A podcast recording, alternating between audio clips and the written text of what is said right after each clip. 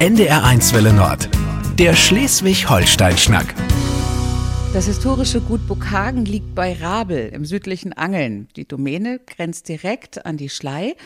Burghagen ist umgeben von einer traumhaft schönen Landschaft. Also ich bin Nadina von Studnitz und ich bin genau hier heute zu Gast bei Alexander von Schiller. Schön, dass ich hier sein darf. Ja, vielen Dank, dass ich die Gelegenheit bekomme, hier im NDR ein Statement abzugeben. Herr von Schiller, Sie haben das Gut vor 27 Jahren übernommen. Hier sind tolle Ferienwohnungen entstanden, direkt an der Schlei. Aber Gut Burghagen ist zuallererst mal ein landwirtschaftlicher Betrieb und mit 450 Hektar doch auch ein großer Betrieb. Ja, das äh, ist so. Ich habe das übernommen von meinem Vater, bin die fünfte Generation und habe dann nach vier Jahren des eigenen Wirtschaftens äh, mich entschlossen, mit einem anderen Betrieb in gleicher Größenordnung zusammenzugehen. Und äh, das besteht seitdem schon. Und das ist ja auch eine tolle Sache. Man kann die teuren landwirtschaftlichen Maschinen, die moderne Technik, von der immer gesprochen wird, ähm, sich leisten. Und äh, das hätte ich vielleicht sonst alleine nicht gekonnt. Das heißt, die haben sich zusammengeschlossen. Wie groß sind dann die landwirtschaftlichen Flächen, die sie gemeinsam bewirtschaften? Also wir haben jetzt äh, 860 Hektar Ackerfläche. Ein Gut, wie wir es haben, hat ja nicht nur Acker, sondern auch Grünland. Wir sind ja viel umgeben von Wasser, der Schlei und haben auch Wälder. Insofern äh, betrachten wir jetzt nur die Ackerfläche und das sind, äh, wie gesagt, 860 Hektar. Das ist alles nicht Eigentum, sondern wir haben davon 200 Hektar Pachtflächen. 800 Hektar, wie groß ist denn das? Also für Stadtkinder hilft ja immer so eine Dimension, wenn man sagt, das sind so und so viele Fußballfelder. Ja, also ein Hektar ist ungefähr ein Fußballfeld. Sie haben schon gesagt, es ist ja auch Holzwirtschaft äh, bei Ihnen auf, dem, äh, auf diesen großen Flächen und auch Grünland. Aber Sie bauen ja auch Getreide an. Was bauen Sie da genau an? Ja, wir bauen Getreide an, hauptsächlich Gerste, äh, wenn es geht, Wintergetreide. Das heißt, man sieht es im Herbst und erntet es im Sommer. Und dann gibt es auch noch Sommergetreide.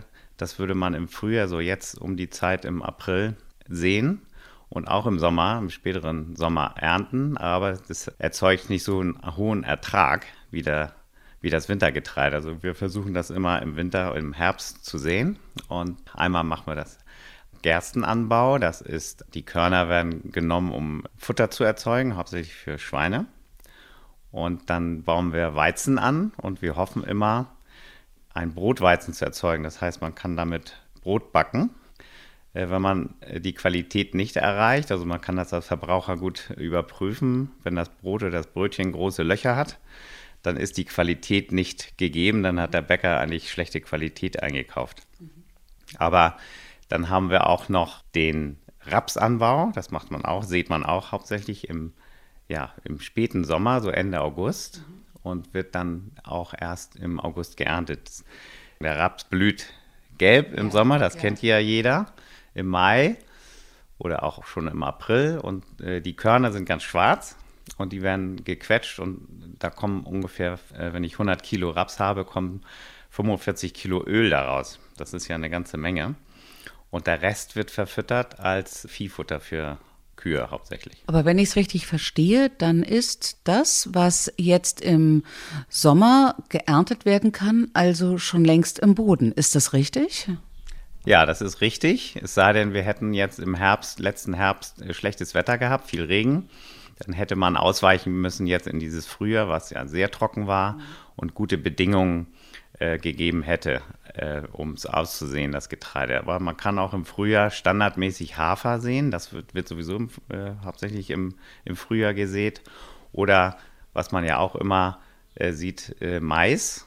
Der wird auch erst im Frühjahr äh, gesät.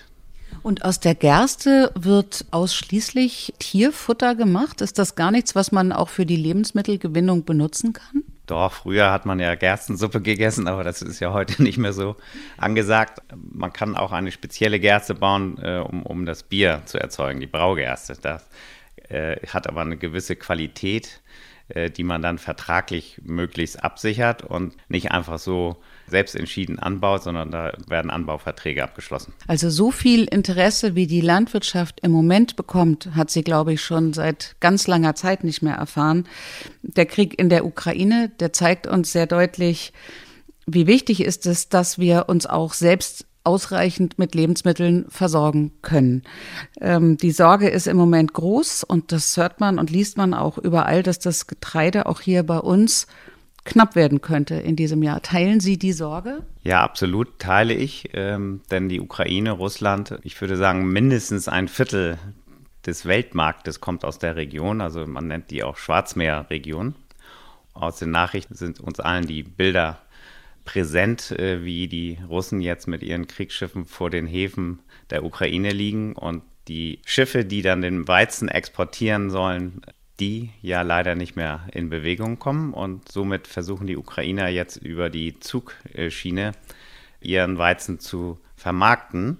Aber da wird sicherlich nicht alles ankommen. Es wird auch vieles wahrscheinlich in den Legern bleiben und es wird sich nicht drum gekümmert.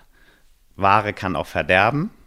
Äh, dann sind auch die äh, Landwirte wahrscheinlich zum großen Teil im Kriegseinsatz. Die können nicht mehr auf ihren Feldern wirtschaften. Es kümmert sich keiner, es streut keiner Dünger. Dünger ist ja auch ein spezielles Thema. Aber ich glaube einfach, dass das den Weltmarkt sehr, sehr stark beeinflussen wird. Verändert sich bei Ihnen in Ihrer Planung, was Sie mit Ihrem Land machen, hier in Rabel, an der Schlei, auf Ihren großen Flächen, verändert sich da etwas in Ihrer Planung? Sagen Sie sich jetzt, wir gehen mehr auf Weizen? Kann man das einfach so? Wie wir schon besprochen hatten, haben wir die Saaten im Herbst eingesät und äh, insofern verändert sich für mich im Moment nichts Wesentliches. Das Einzige, was man verändern könnte, wäre jetzt in den, im Frühjahr die Saaten Mais zum Beispiel nicht zu bauen, sondern dafür Weizen. Aber man hat manchmal auch Verträge, die man erfüllen muss mit anderen Landwirten. Also so ganz einfach, spontan ist es nicht. Der Landwirt hat ja immer mindestens ein ganzes Jahr als Planungshorizont und insofern äh, kann ich nicht so ganz spontan wechseln. Aber für das nächste kommende Jahr, da könnte ich mir dann das ein oder andere überlegen. Das heißt also, Sie haben Ihr Saatgut sozusagen für das Jahr wahrscheinlich schon gekauft? Genau, da gibt es ja auch Biogasanlagen, die dann von uns zum Beispiel Mais äh, bekommen. Anders sieht es aus bei Getreide und Raps. Das vermarkte ich ja selbst und mache dann allerdings auch schon Verträge mit den Landhändlern, um mich abzusichern. Also ich habe jetzt zum Beispiel erhöhte Preise bei Betriebsmitteln, sowas wie Dünger oder Diesel, und ähm, sage, ja, jetzt muss ich leider Diesel kaufen. Aber um diesen Preis abzusichern, muss ich dann auf der anderen Seite meine Ware, die ich erzeuge, vertraglich absichern, sodass ich eine Kalkulationsgröße habe. Also das mache ich schon, ja. Sie sind studierter Agrarwirt, ist das richtig? Es gibt ja einmal die Fachhochschule und einmal die Uni.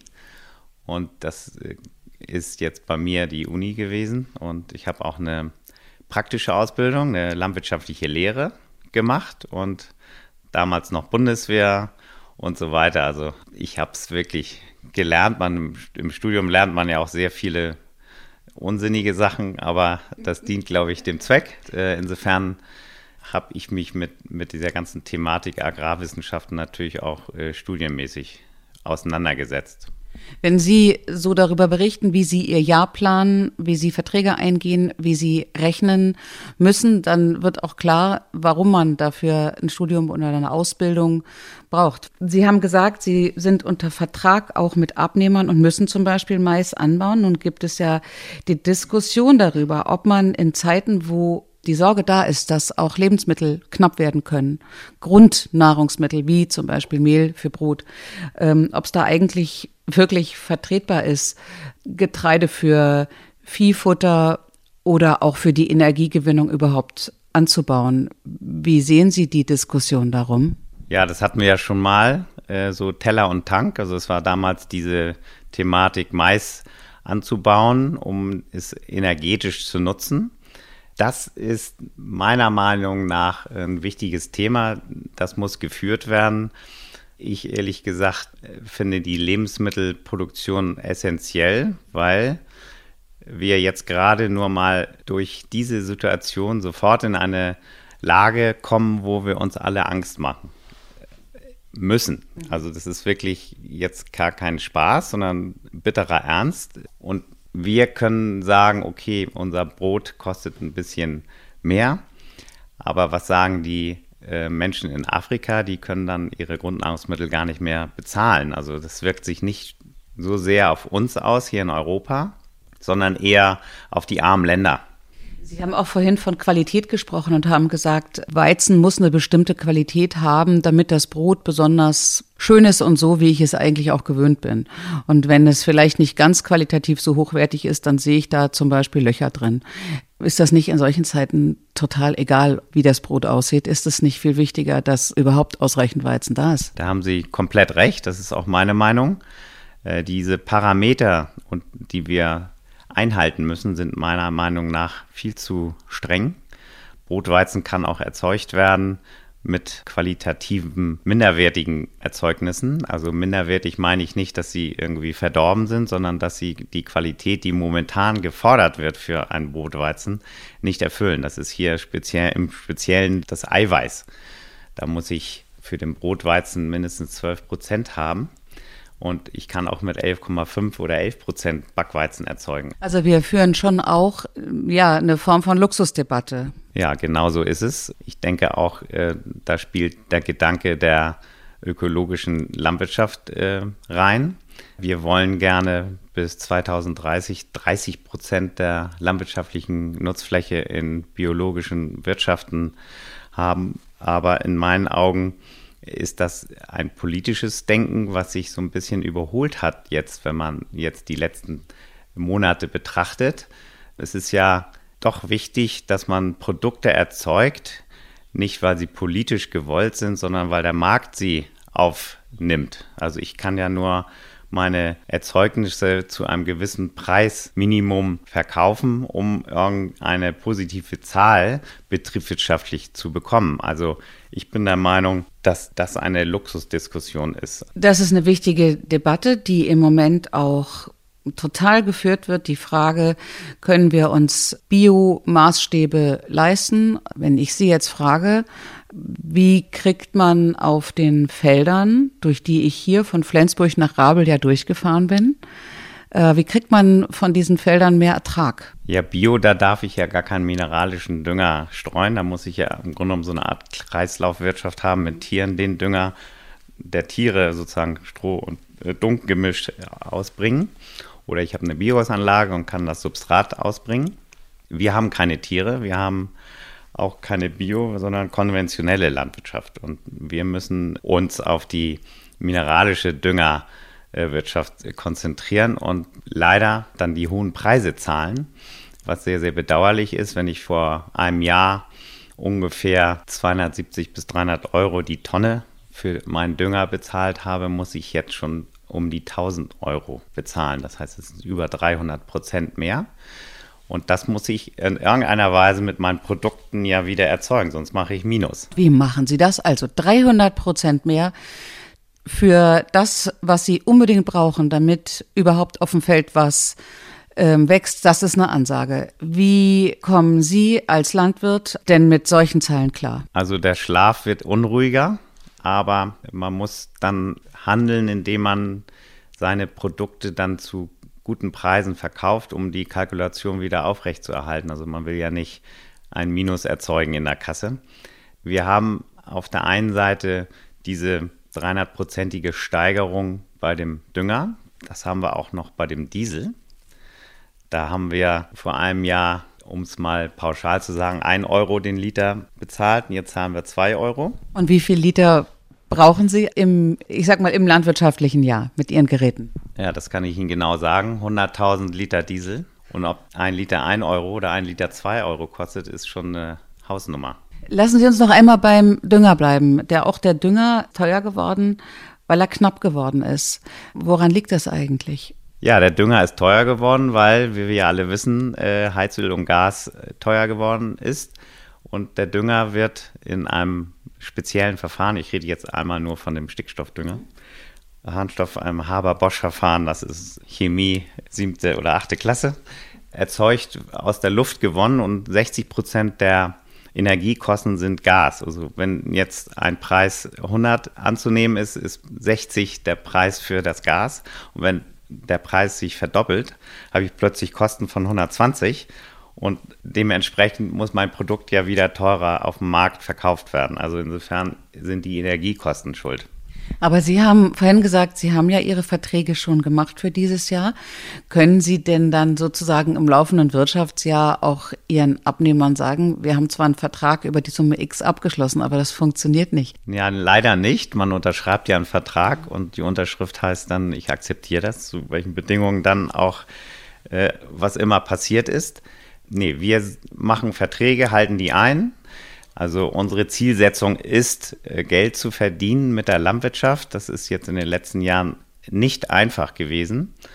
Gott sei Dank sind unsere Preise für die Produkte, die wir erzeugen, auch gestiegen. Herr von Schiller, wünschen Sie sich von der Politik eigentlich auch Unterstützung, zum Beispiel in Form von Subventionen? Nein, lieber nicht. Also ich hätte es gerne in die andere Richtung, dass man weniger Subventionen oder gar keine Subventionen bekommt, äh, um ein bisschen freier handeln zu können. Ganz frei ist man natürlich nicht. Man hat Gesetze und Vorschriften einzuhalten, aber ich möchte lieber ohne Subvention wirtschaften. Alexander von Schiller ist Chef auf Gut Burghagen. Sein landwirtschaftlicher Betrieb hier an der Schlei, der ist ungefähr 450 Hektar groß. Das sind auch zwei zusammengelegte Betriebe oder zusammengegangene Betriebe. Insgesamt wird hier eine landwirtschaftliche Fläche von ungefähr 800 Hektar bewirtschaftet. Und ich spreche heute mit Herrn von Schiller darüber, wie hier Getreide angebaut wird. Der Krieg in der Ukraine wird zu einer Verknappung von Getreide führen und hat das auch schon. Und die Frage ist, ja, wie können wir es schaffen, dass wir uns hier bei uns im Land selbst versorgen können mit Lebensmitteln, also auch mit Grundnahrungsmitteln, mit Getreide für Mehl und Brot. Herr von Scheller, was bräuchten Sie eigentlich, um mehr Weizen anbauen zu können? Die einfache Lösung wäre, mehr Dünger zu streuen. Das wiederum dürfen wir leider nicht, weil wir eine Düngerverordnung haben, die relativ scharf äh, eingreift in unser Handeln. Und an die Sie als konventioneller Landwirt auch gebunden sind. Genau.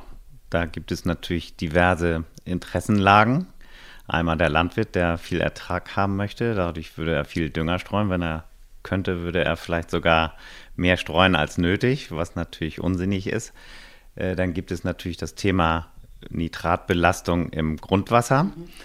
Hängt immer davon ab, ob ich auf sandigen Boden dünge oder hier wie hier so ein bisschen lehmig, sandigen, ähm, tonhaltigen äh, Schichten, dann hält sich der Dünger sehr gut im Boden. Also da, da gibt es schon große Unterschiede, aber um Ihre Frage zu beantworten, eigentlich müssten wir mehr Dünger streuen. Also es würde Ihnen tatsächlich helfen, wenn zum Beispiel die Düngeverordnung, ich sag mal, ausgesetzt werden würde? Genau, das wäre eine Maßnahme, aber ich nehme an, das ist äh, nicht möglich, weil das EU-weit entschieden wird. Das kann jetzt nicht Herr Özdemir entscheiden. Mhm.